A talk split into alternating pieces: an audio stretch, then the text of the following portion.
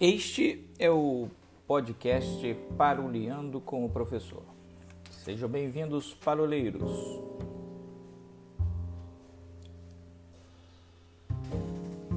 Neste primeiro episódio, analisaremos a introdução do livro As Linguagens da Experiência Religiosa do Severino Croato. Esse conteúdo corresponde a grande parte da proposta do curso no Seminário Teológico Batista de Nova Iguaçu, quando estaremos estudando a filosofia da linguagem religiosa.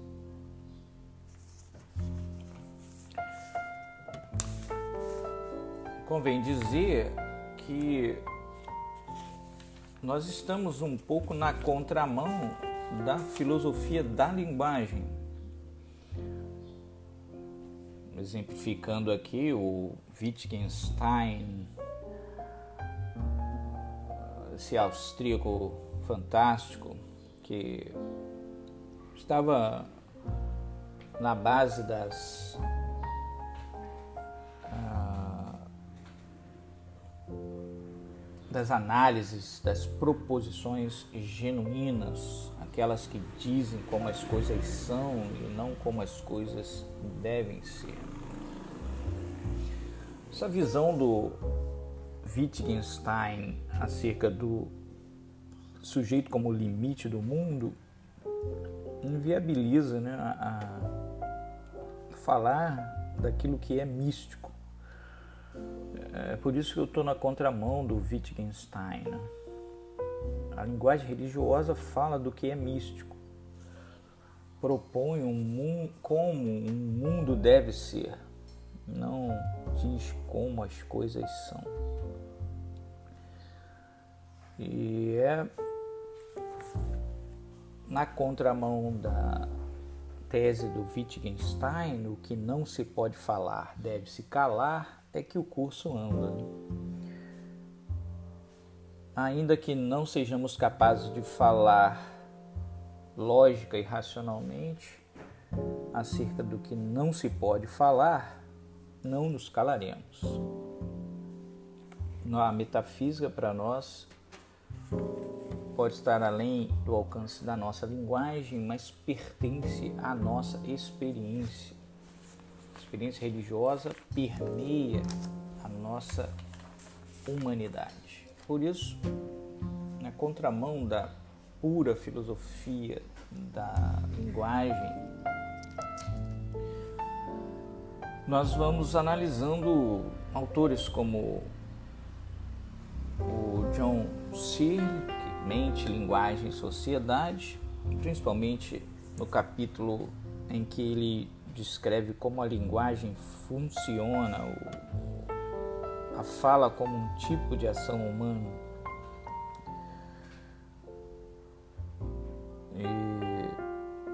Que também será contemplado quando fala da natureza da linguagem religiosa, mas basicamente eu pretendo eh, acompanhar com vocês uma obra, linguagem, As Linguagens da Experiência Religiosa do Severino Croato.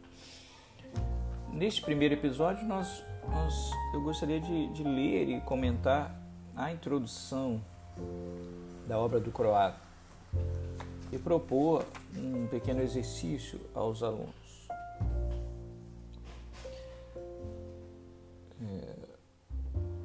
Croato diz que todas as culturas e todos os povos tiveram e têm uma expressão religiosa.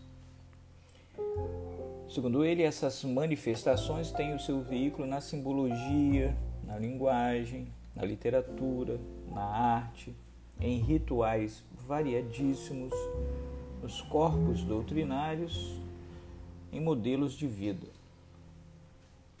Como toda experiência humana, ela também tende à comunicação e à socialização. Ela precisa ser dita. É, isso é, é importante. Né? Ainda que não possamos falar lógica e racionalmente com propriedade acerca do que está além do mundo físico,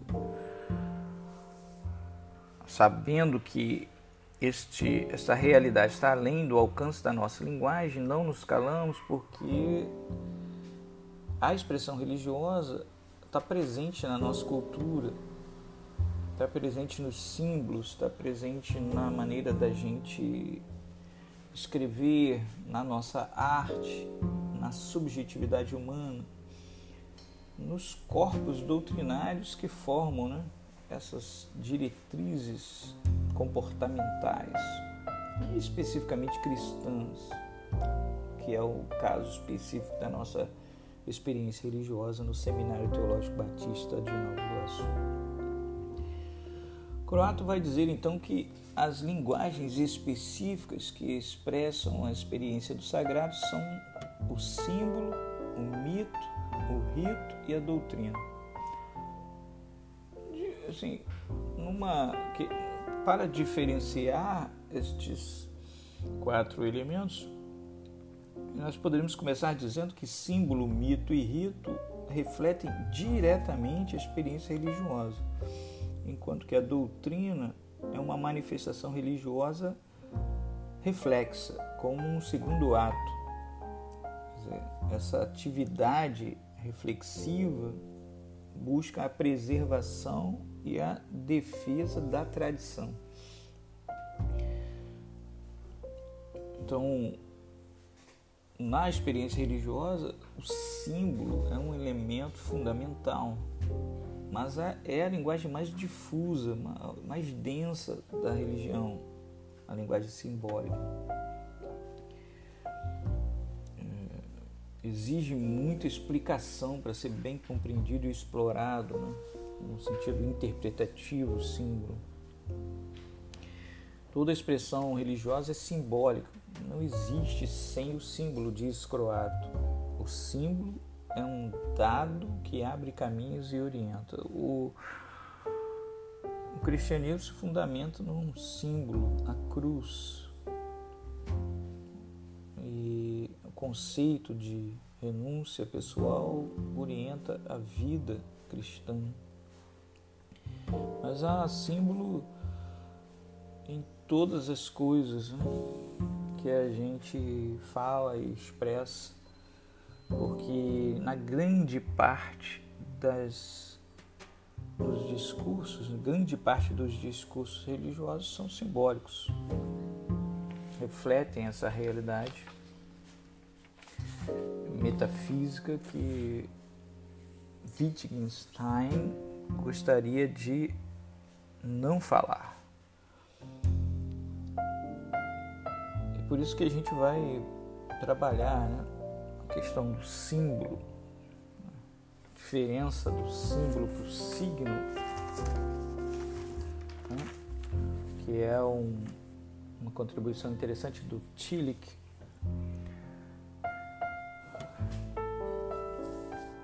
Segundo o croato, o mito se une ao símbolo, sendo um componente muito variado e rico da tradição religiosa. O mito tem um papel instaurador e seus efeitos sociais nos grupos religiosos são visíveis. Quer dizer, o mito é um nível de realidade diferente, descrevendo essa, essa outra realidade, num sentido rico e variado, e a gente não toma aqui o mito no sentido de oposição ao logos, né?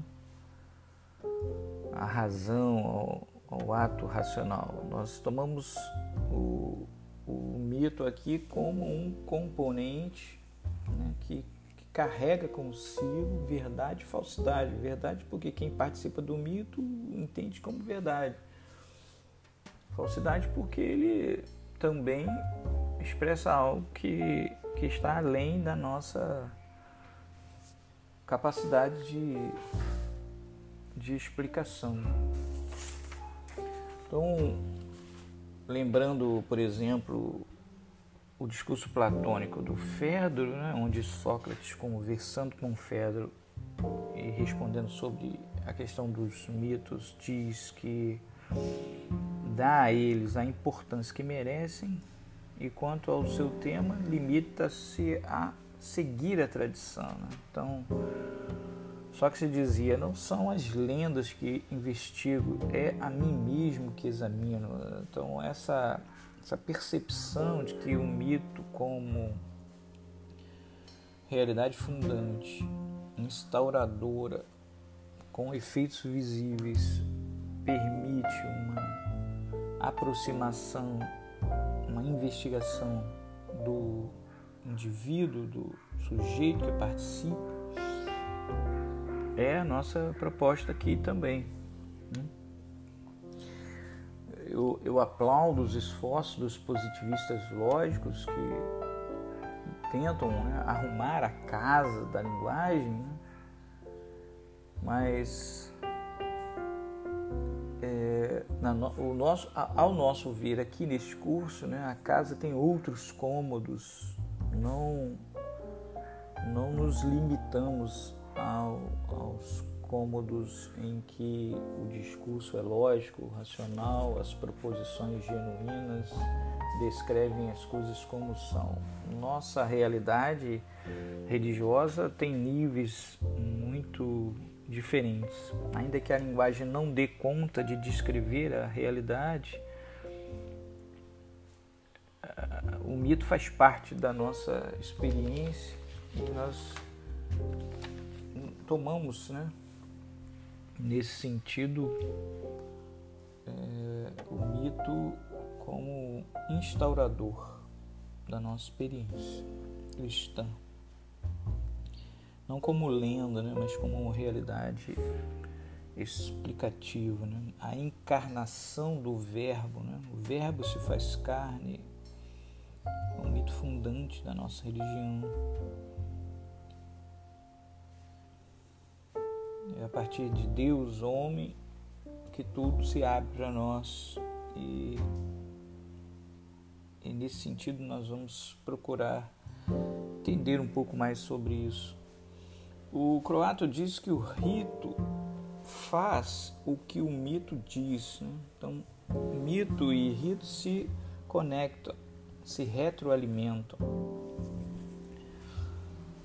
É, no rito estão convergindo espaço e tempo sagrados. Né? Por isso vocês percebam hoje essa luta por santuários. Né? E, e festas né, e ocasiões festivas, diferentes projetos né, religiosos. Esses ritos, santuários e festas proje projetam concretamente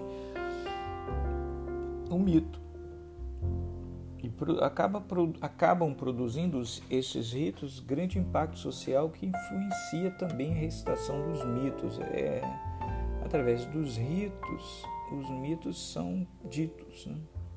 Não dá para separar mito e rito. Há muitos aspectos interessantes para se avaliar sobre isso, né? o espaço e o tempo sagrados. Né? Qual o conceito sagrado? Né? Aquilo que está distante se torna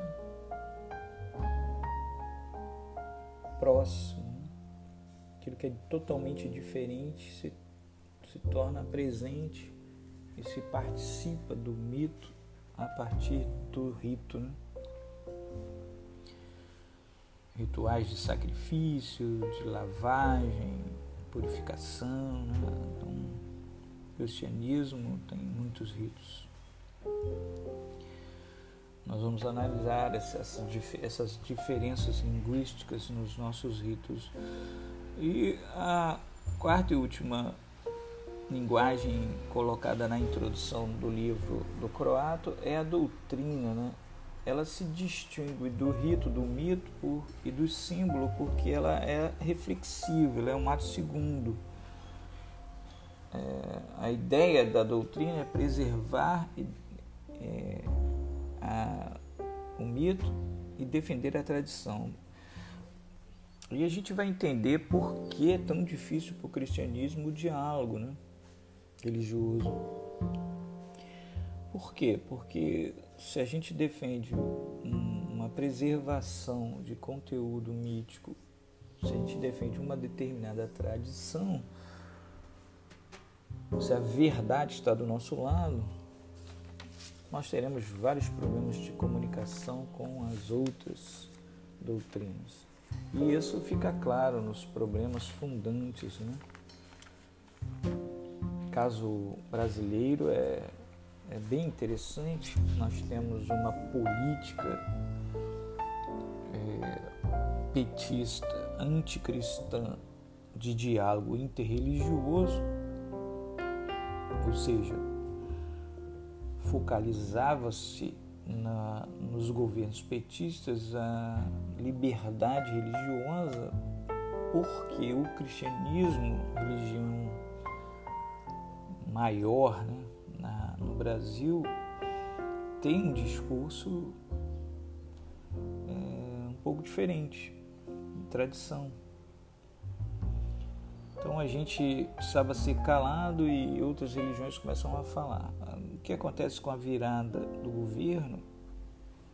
Nós temos hoje um governo de direita que usa o cristianismo, faz uso do cristianismo, coloca a verdade do cristianismo como a base. E aí todos aqueles esforços de diálogo religioso são negados porque há uma verdade orientadora na doutrina cristã, na mentalidade né, pragmática desse governo de direita. É isso que a gente percebe, né? que a doutrina ela tem esse papel de defesa da tradição, mas é uma coisa reflexa, é uma coisa pensada, sistematizada. À luz disso, é, eu queria que vocês fizessem uma, uma atividade inicial. Né? Analisem a experiência religiosa de sua congregação. Ela é permeada de discursos religiosos. Você consegue identificar símbolos, mitos, ritos ou doutrina? Se consegue, escreva um pequeno texto explicitando cada um deles. Na próxima aula, nós vamos procurar é, analisar essas redações e, e conversar um pouco mais sobre símbolos, mitos, ritos e doutrina que serão estudados é, cuidadosamente no decorrer desse semestre.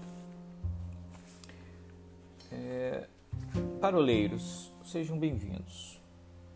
Vamos buscar entender as relações mente, linguagem e sociedade. Vamos procurar descrever como a linguagem funciona e procurar explicitar as quatro linguagens da experiência religiosa religiosa colocadas pelo Croato.